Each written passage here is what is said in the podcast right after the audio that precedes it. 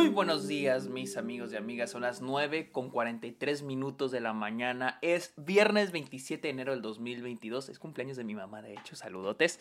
Este, sean bienvenidos a un nuevo episodio de Estado que este podcast donde yo les hablo de cine, de series, de la temporada de premios, de festivales y otros temas relacionados al mundo del cine.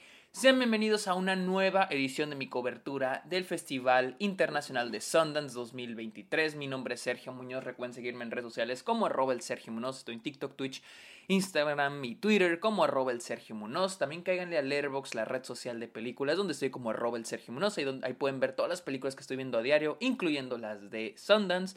Y finalmente los invito a que le caigan a Patreon o se suscriban a Twitch a cambio de beneficios exclusivos como videollamadas, watch, watch parties, eh, episodios exclusivos. Ustedes pueden participar en, este, en vivos conmigo, etcétera, etcétera, etcétera. Hay un cabrón afuera cortando el césped, así que disculpen el ruido. Hablemos de Cat Person. Una película eh, de ficción. Este no es documental, he hablado muchos documentales para, de Sundance. Este es una película de ficción narrativa. Este. La cual es este, protagonizada por Emilia Jones, quien apareció en Coda y interpreta a Margot, una chavita de 20 años, chavita, chava, mujer de 20 años en la universidad, que empieza a salir con un güey más grande que él, que ella, llamada Robert. Se conocen en el cine y pues toda la película trata sobre pues su, entre comillas, romance, su relación. Este, la película se enfoca más que nada en presentarnos ese temor que tienen las mujeres. De hecho, la película abre con la siguiente, con el siguiente quote, con la siguiente frase que dice: El mayor miedo de los de un hombre es que una mujer se ría de él. El mayor miedo de una mujer es de que un hombre la mate. Y técnicamente es una gran presentación para lo que es la película. Y es de que toda la película este, seguimos a Margot eh, con, e, en esta relación que inicia con este güey mayor, que es Robert, el cual de hecho es interpretado por Nicholas Brown, eh, quien es eh, Cousin Greg en Succession. Y pues vaya, la, la, idea de desconfiar de un hombre. La película es una gran representación de lo que es, de lo que es desconfiar de un hombre. Y vamos a verlo a través pues, de las diferentes etapas por la que, de relación por la que van pasando Margot y Robert. Eh, y la, la, manera en que lo plantea la película, la verdad la sentí muy divertida, muy graciosa, a veces como un thriller. Y siento que el mensaje que quiere dar la película a veces funciona. Y esta es mi cosa. Esta es una película que funciona por momentos.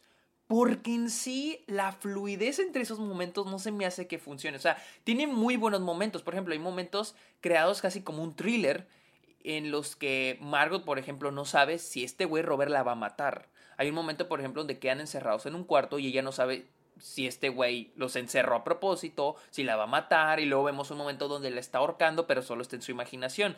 Este, entonces, son momentos de lo que, de lo que, de sus miedos, basados en los miedos de Margot y que naturalmente están en la mayoría, o si no en todas las mujeres. Y siento que esa es una gran representación, pero siento que, vuelvo a lo mismo, es una película que funciona en momentos como ese, donde están encerrados. Hay un momento muy tierno cuando están viendo Star Wars en el cine. Este. Es un momento muy lindo donde existe esa como awkwardness. Creo que es una gran representación de la awkwardness entre las relaciones cuando están iniciando. O sea, es una película que funciona en momentos, pero en sí nunca entendí hacia dónde iba o, en sí qué era lo que querían los personajes, porque en sí hay como que esta cosa con Margot, el, nuestra protagonista, en el que no sabe si en realidad está enamorada de Robert o solo es esta cosa de estar con un güey mayor. Y pues Robert es un. Robert es un pendejo. Pero es un pendejo de lado un poquito positivo. Hasta. Bueno. No tan positivo, pero no es pendejo de esos este, eh, fuckboys. No, es un pendejo en términos de, de, que probablemente nadie lo pela, nadie las de su edad o los de su edad lo pelan. O sea, es un introvertido, este, un ñoñito, eh, pero pues a, a Margo le llama la atención porque es mayor. Y y honestamente, Nunca encontré química entre los personajes. No sé si era el punto de la película, porque ese es como que sí y como que no. O sea, como que digo, ok, entiendo el que no tengan química, pero ese es como que tampoco no. Tampoco se va por el relación tóxica hasta el final. Este. Porque nunca se siente una. Al menos yo no sentí que hubiera una relación tóxica. De hecho, siento que. a veces siento que los dos son un poco tóxicos.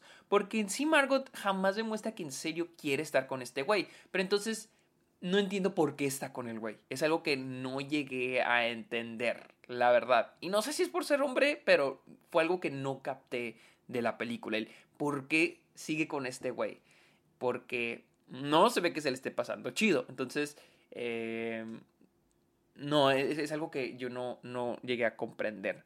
Em, esta Emilia Jones es muy buena. Es muy, ella actúa súper, súper, súper, súper bien. Ella actúa excelente.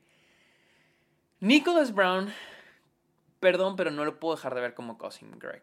O sea, y es de que no, no lo, no, la verdad no, como que batallo, como que batallo en quitármelo de la cabeza y como que por mí no funciona. Y tal vez es eso la razón por la que siento que no tienen química, porque sigo viendo Cousin Greg. Eh, creo que la película también trata como que balancear el hecho de... Porque hay muchas cosas que sí veo de los hombres, o sea, muchas cosas. Por ejemplo, el que, el que los hombres, el, acosar a una chava lo ven como algo normal. El hecho de, no, pues es que yo nomás le quiero, que, que un hombre no puede ir a tirarle la onda a una chava. O sea, eh, creo que es una gran representación de la toxicidad masculina a la hora de tirarle la onda a una chava. Siento que se ve muy bien eso. Pero también la película representa, creo que presenta un poco la toxicidad femenina, incluso. Este, creo que hay un balance. Pero claro que el point of view de la película es desde la protagonista. Y pues a mí sí me gusta. Y es lo que no, o sea, es como que me dejó un poco insatisfecho. O sea, me gusta eso de representar el miedo que tienen las mujeres incluso yéndose un poco al thriller. Pero siento que no lo empujó más, o sea, siento que pudieron ir más hacia esa dirección. Y como que no. Y esa es mi cosa, como que no entiendo qué es lo que quiere la película. Quiere demostrarnos cuáles son los miedos de las mujeres. Porque si, si es así, chingón, porque estás haciendo un buen trabajo, nomás termínalo, ya es lo mejor, o sea, lo puedes, puedes empujar más. O ¿Quieres demostrar la toxicidad de las parejas? Ok, pues entonces hazlo, pero como que se queda medias con las dos. Y ahí es, es como que la parte que me dejó poco satisfecho pues de la película. Em, ¿Qué más? Ah, la película está, visualmente está chida. Eh, los aspectos técnicos, los aspectos visuales, está muy bien editada. Creo que también como comedia, porque siempre digo, pues es una comedia, es como comedia romántica, thriller, como comedia, también funciona. Siento que tiene muy buenos momentos. Les digo, nada más es eso. Siento que como que su propósito no estuvo bien planteado, como que no está bien comprometida con lo que quiere. Eso, eso fue lo que a mí me dejó insatisfecho con esta película.